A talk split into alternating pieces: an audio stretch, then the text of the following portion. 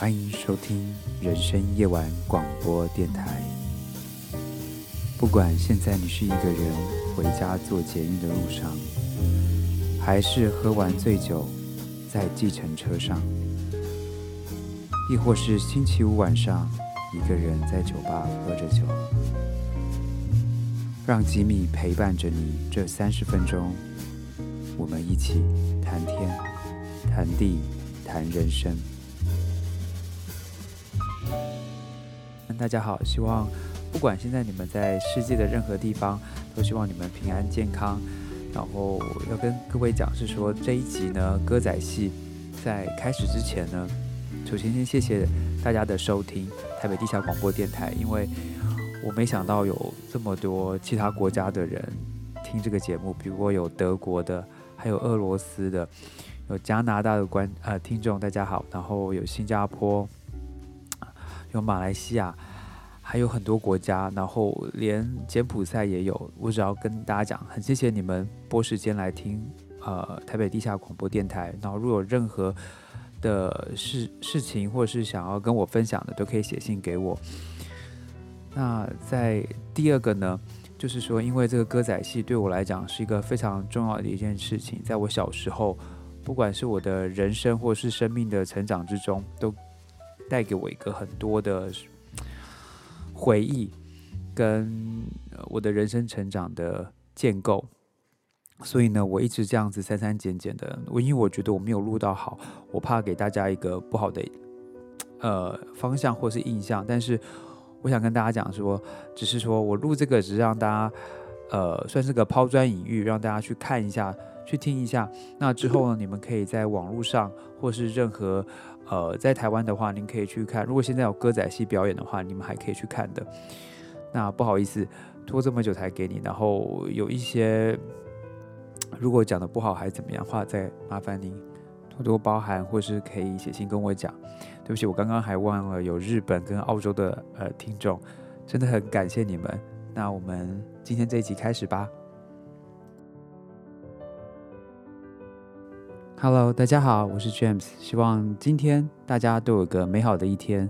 不管你现在是要往上班的路上，还是下班往回家的路上，那今天呢，最主要，我想首先开始，我想要祝我们台湾中华民国生日快乐！十月十号，那也是因为有台湾这个宝岛，这个宝地，才孕育出非常多呃不同的文化承先启后。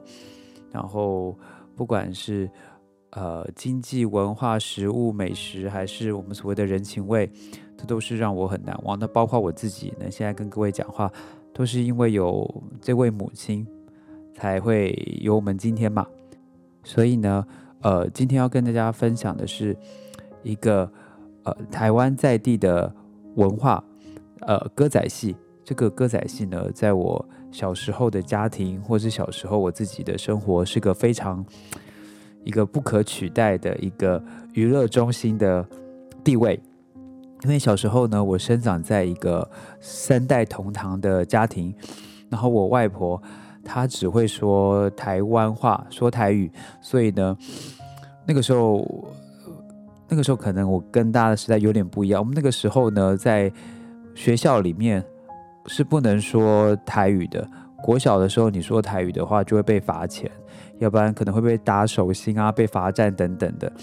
然后那个时候，我们教室的几个梁柱上面还写了什么呃保密防谍啊等等的一些，你知道那个时候的的术语。我们那个时候去电影院看电影的时候，还要唱国歌，大家全部都得起来唱国歌。我想。现在很多人都没有经历过吧？那个时候虽然那个时候是在解严前，所以呃电视台只有三台，就台视、中视、华视，然后呢，所以我们的选择就不多啦。然后不像现在这样，可能有一百多台，什么都可以挑。呃，然后我们最主要的那时候歌仔戏的播出时间呢，是在呃晚上新闻。前面的半个钟头，新闻那个时候每天晚上都是七呃七点钟，然后歌仔戏就是六点半到七点，所以那个时候变成说是吃饭的时候，你要知道那个时候六点半到七点，这个是黄金时间，六点到七点都算是黄黄金时间，因为那个时候是大家吃晚餐的时候嘛。然后你吃你吃晚餐的时候，有什么要要拿什么来配饭啊？当然就是一些好好看的剧啊。所以呢，我跟我外婆都会在那边很期待这边等。六点半一到，我们就会打开电视，然后台视，然后看杨丽花歌仔戏。所以那个时候。他的片头曲让我非常非常的怎么讲？一听到万人空巷啊，各位，你真的不知道那个时候整个我那整个小巷弄，你可以听到回音的，因为每个人都在看杨丽花歌仔戏。所以，我们现在就一起来欣赏那个时候的片头曲跟一点点的小片段吧。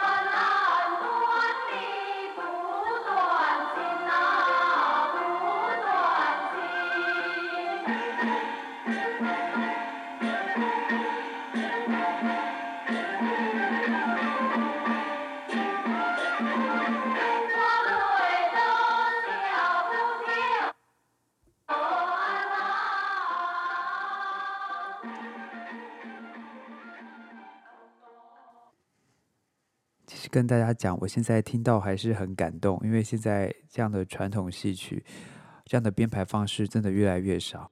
但是啊，我爸爸妈妈一看到我跟我阿妈、我外婆那边看那个歌仔戏，他们一定会骂我，因为小孩子他们觉得小孩子看不懂嘛。因为那个时候歌仔戏它是个很正向的能量，它教导一些。比如说，呃，忠孝仁爱、忠孝信义，怎么怎么去爱国，怎么孝顺父母，所以我觉得这是一个非常价值正确或政治正确的东西。现在可能我们看现在的那个呃本土剧都是很 over 的嘛，比如说什么呃小三啊，然后什么。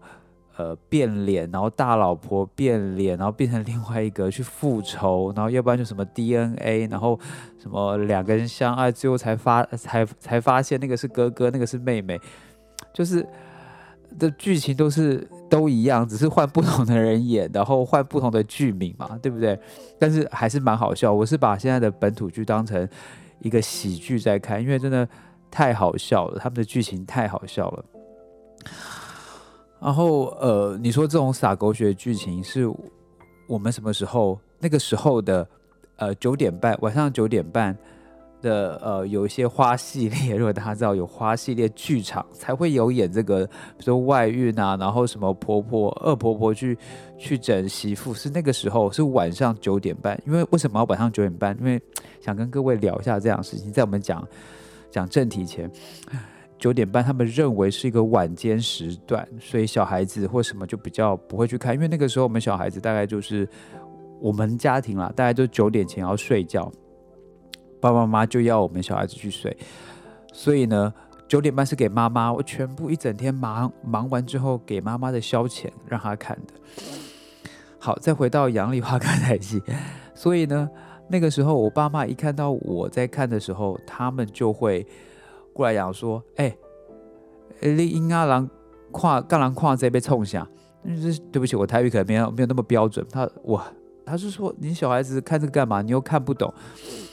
但是他真的，我真的，我那个时候可能看不懂的他的精髓，但是真的娱乐性非常高。但是怎么说呢？它算是我们那个时候小时候的仙侠剧，你知道为什么吗？我记得我那时候最爱看的是。呃杨丽花的呃薛丁山跟樊梨花。你知道那个时候就有很多法术，大家在在斗法。然后那时候我最爱看的片段是呃排山倒海啦，然后他们的他们会拿剑嘛，然后有仙术，他们就把剑丢到天空。上，但但不是真的，就是一些呃类似电脑动画那样，但不是现在这么炫。然后两个人他们就会在地上用剑指这边画圈圈，然后比来比去，然后剑就会跟在天空上面飞，然后锵锵锵锵这样子，就哇天哪，这真的是太炫太好看了。所以那个时候我会把它当仙侠剧在看，就可，所以啦，再回来讲，我们刚刚的那个历史背景是。我们那个时代，我小时候那个时代，娱乐性就不多，可以看的东西不多，台语不能说，那怎么会有台湾的歌仔戏可以看？所以那个时候有限制的，并不多，可能这三台里面就只有，比如说什么时候有这样子，才有台湾本土的这些剧可以播，讲台语的，纯讲台语，要不然其他全部都是讲国语。然后对我们来讲是一个。非常重要的一件事，是我们全对我来讲啦，我只能说用我的意见，它是我一天的 highlight，它就是我的重点，我就是一定得要看歌仔戏，我才觉得我这一天有做到事情。据我所知呢，现在呃，在台湾前阵子，然后杨丽华杨大师他的呃算子弟兵，或是他的徒弟呃陈雅兰雅兰姐，她有。也推出一个歌仔戏，叫做《忠孝节义》。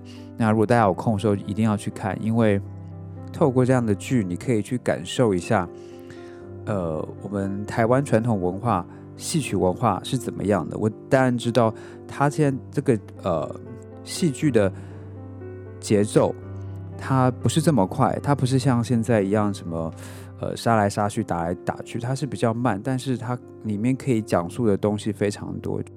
所以呢，那我们现在开始介绍，呃，杨丽华杨大师的一些呃生平这样子。呃，杨丽花呢，她是生长在呃，出生于一九四四年十月二十六号，她本名叫做林丽花，所以她不姓杨。台湾的宜兰县员山乡人，那不用说了，她就是台湾国宝级的歌仔戏艺人，她同时也是电视电影的女演员。呃，女演员，她也是歌仔戏戏剧的制作人。那大家知道她呃已经结婚了，然后呢，她结婚之后，她就比较退居幕后这样子。然后她告别舞台也蛮多年了。她二十二零一六年的时候，她正式宣告复出。但是呢，大家要知道，在一九四七年，她就开始上台演出了。所以那个时候她只有三岁，所以她不止在。我们现在这么近代这么有名，他是他这一生他都奉献给台湾传统戏曲，就是歌仔戏。所以呢，他是从呃那个时候一九五零年到一九六零年呢，台湾的歌仔戏就变成比较像是野台戏一点。它怎么像野台戏呢？就像我们小时候我自己的印象，在庙会，呃，现在庙会的情况在北部真的比较少，可能在中南部。会多一点，但是越来越少，我是觉得蛮可惜的。在庙会呢，我们就会会搭一个台子，然后大家就会拿椅子过来，因为这是要给神看的嘛，所以大家可以一起看。因为大家知道，它有分一呃给神看的或给好兄弟看的。那给好兄弟看的话，我们人就就不能跟着一起看。然后呢，我们就会拿椅子出来，那真的是太太热闹了。然后我们就会晚上，你想想看，夏夜晚上，然后那个时候没有那么热，全球软化没有那么严重，大家就迎着那个风，然后我们小孩子全部挤在一起看，然后这边嘻嘻笑笑的，看到这种黄黄色的灯光很亮，像黑暗中的一个绿洲在那边演戏，你知道那真的很像一个梦，真的，他的梦境真的是很美，很可惜的是现在小孩子。都没有办法去体验这种 这么美丽的东西，可能是我那个时候觉得很美丽吧。现在大家小孩子玩东西不一样，所以这只是大家跟大家提一下，可能有人不知道什么是野台戏这样子。所以呢，杨丽花她也是呃台湾歌仔戏的创始者，我们可以这么说。然后呢，他在一九七零年代的时候就组成了台式歌仔戏团，所以他不仅呢可以让歌仔戏在这个新媒体、电视新媒体得以流传，那他也培养了非常多人，比如说我们刚刚提到的陈雅然、纪丽如、潘丽丽、简嘉玲、叶丽娜等歌仔戏名伶。同时间呢，这个时候。在中式、华式也有柳青、叶青跟小明明，他们并列歌仔戏的四大小生。然后我个人当然非常，但雅安姐不需要讲了。跟然后大家知道潘丽丽真的是那个时候美到不行，大家可以去看一下，真的很美，因为她都是演演花旦嘛，然后就一直哭啊。可是她她哭起来要这么美，之后再跟大家提。然后呢，在歌仔戏，在杨丽花歌仔戏的时候，它大部分都是杨丽花呢，她都是女扮男装。这不但是她的演演出特色，也是台湾歌仔戏的特色之一。我觉得，因为那个时候怎么讲，还是处于比较老一辈的想法，他们就认为，比如说，呃，上台唱歌给人家听的，就比较不是所谓的正当职业。然后杨丽花。那也是因为他的扮相非常美，所以呢也帅，所以他不他就变成在一九六一年的时候，他就以陆文龙这一句呢红遍全台湾。那这出剧呢也奠定成为他是台湾歌仔戏第一小生的这个名号。然后在这个时代比较值得一提的是，在一九六零年的时候，呃，杨丽花她以女装的扮相，然后于借用三十年代的台语歌谣。然后拍摄那个时候的政令电影叫做《望春风》，然后她是担任女主角，然后这些都是杨丽花极为罕见的女装演出。那在我们要进入下一个杨丽花歌仔戏很重要的时代，就是所谓的电视时代前，我们来听一下，呃，在台湾前阵子由杨丽花演出的忠孝节义的一个小片段。那这些东西如果有版权问题，麻烦跟我说，我绝对会赶快把它删除的。因为我最主要的原因是希望可以有新一代的小朋友，他们没接触过的，可以来听听听看歌仔戏。好，我们一起来欣赏一下。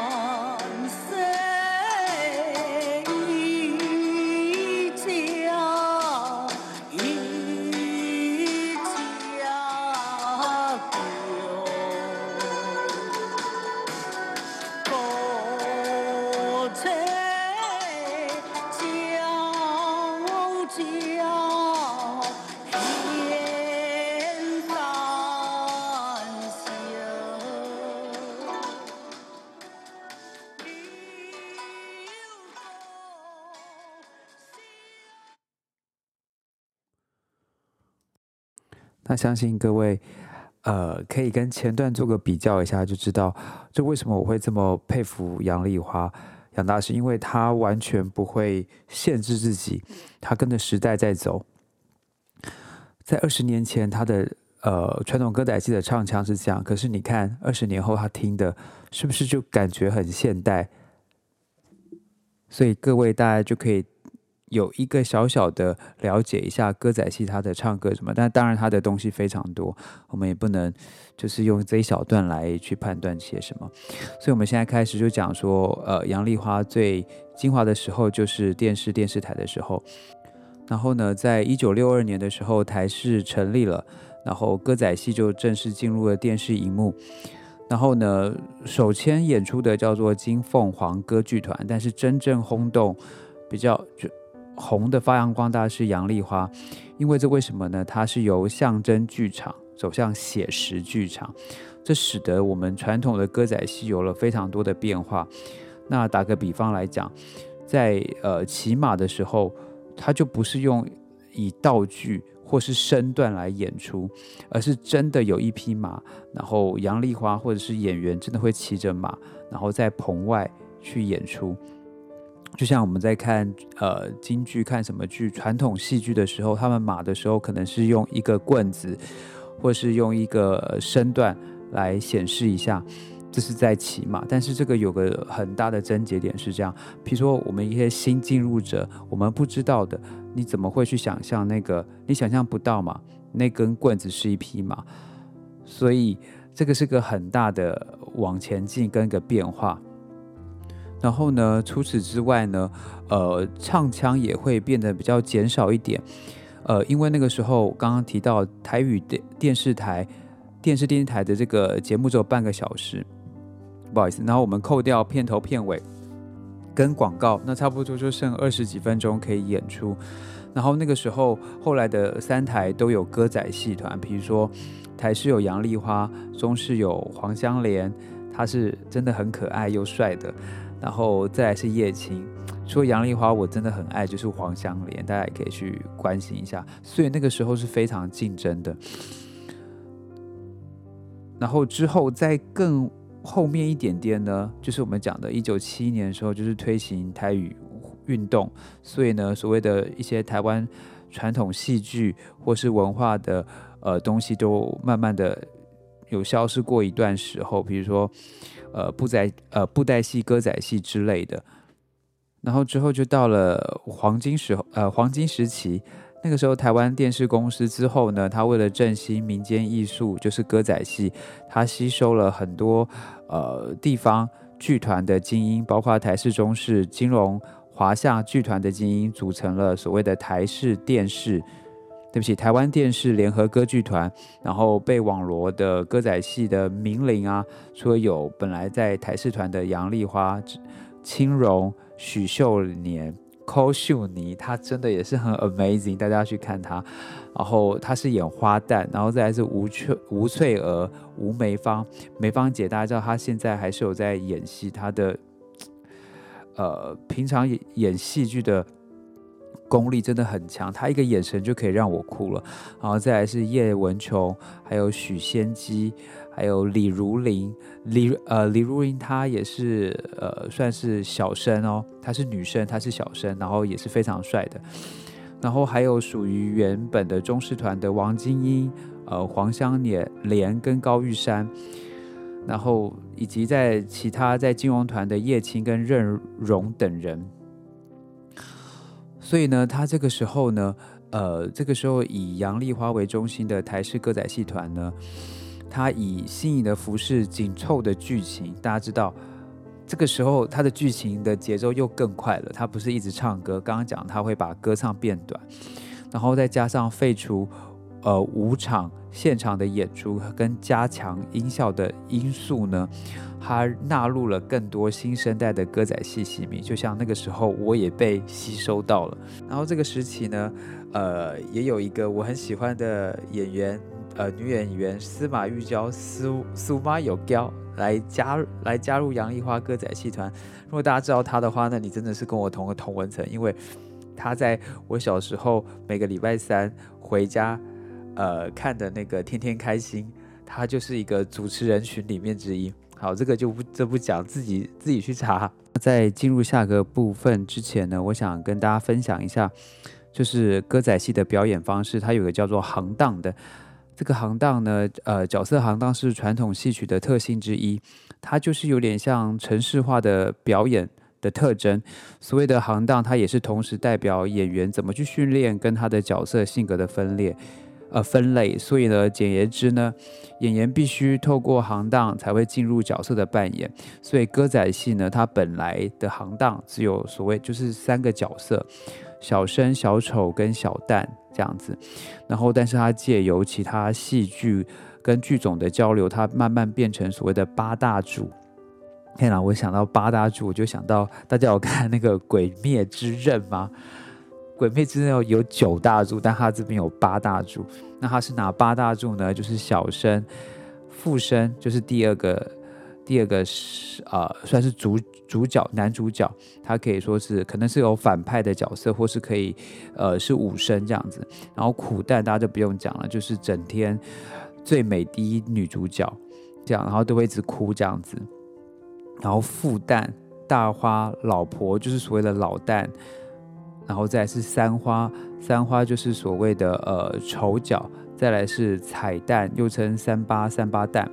那这个比较细的东西，大家可以再去做研究，所以大家就可以呃不会忘记这种八大柱。所谓的呃列柱，可能就会是呃苦蛋，或是你想要是那个任何人，你可以自己去想。然后小生呢，可能就是水柱吧，我在想，要不然，然后附身就是火柱，那只是开玩笑一下，让大家比较好住，因为，因为怎么讲，我除了爱看这些歌仔戏，我也超爱看卡通的，这才让我联想到。然后呢，这个时候是杨丽花，一九八零年代是杨丽花歌仔戏的黄金时期，然后这时候的代表作呢，有所谓的呃霞影秋霜。莲花铁山郎，然后薛丁山、西江月、薛仁贵、东征，呃，征东，然后再是梁山伯与祝英台、洛神等等。然后，但是真的是呃呃戏如人生嘛。然后，在一九九四年的时候，呃，杨丽花她正式宣布结束与台视的合作关系。她表示呢，在台视合作三十多年来，她从来没有恶心，但是台视。嗯，发函说要往后回收所有的著作权。他觉得他是个创作者，他觉得说跟台视沟通没有效果，所以就决定脱离台视这样子。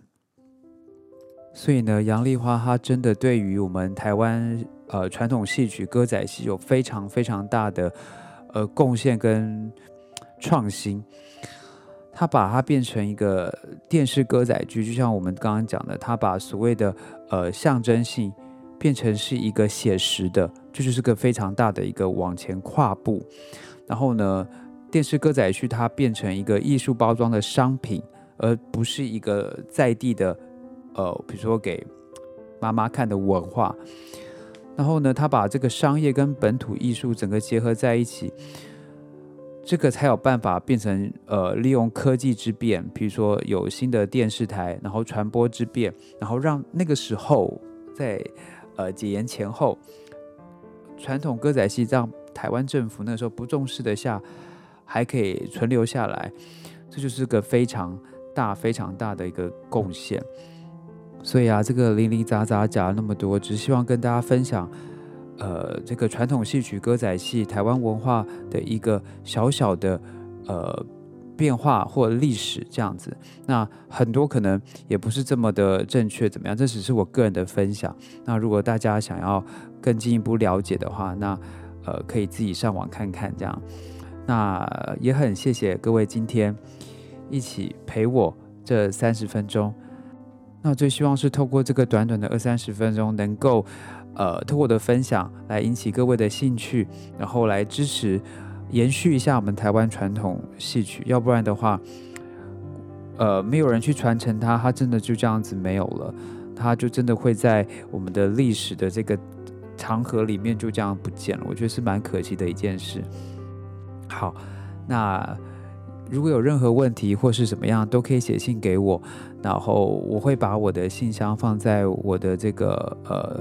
episode 里面，最后的最后，祝各位有个美好的一天，然后平安健康，这是最重要的。那我们下次见，晚安，拜拜。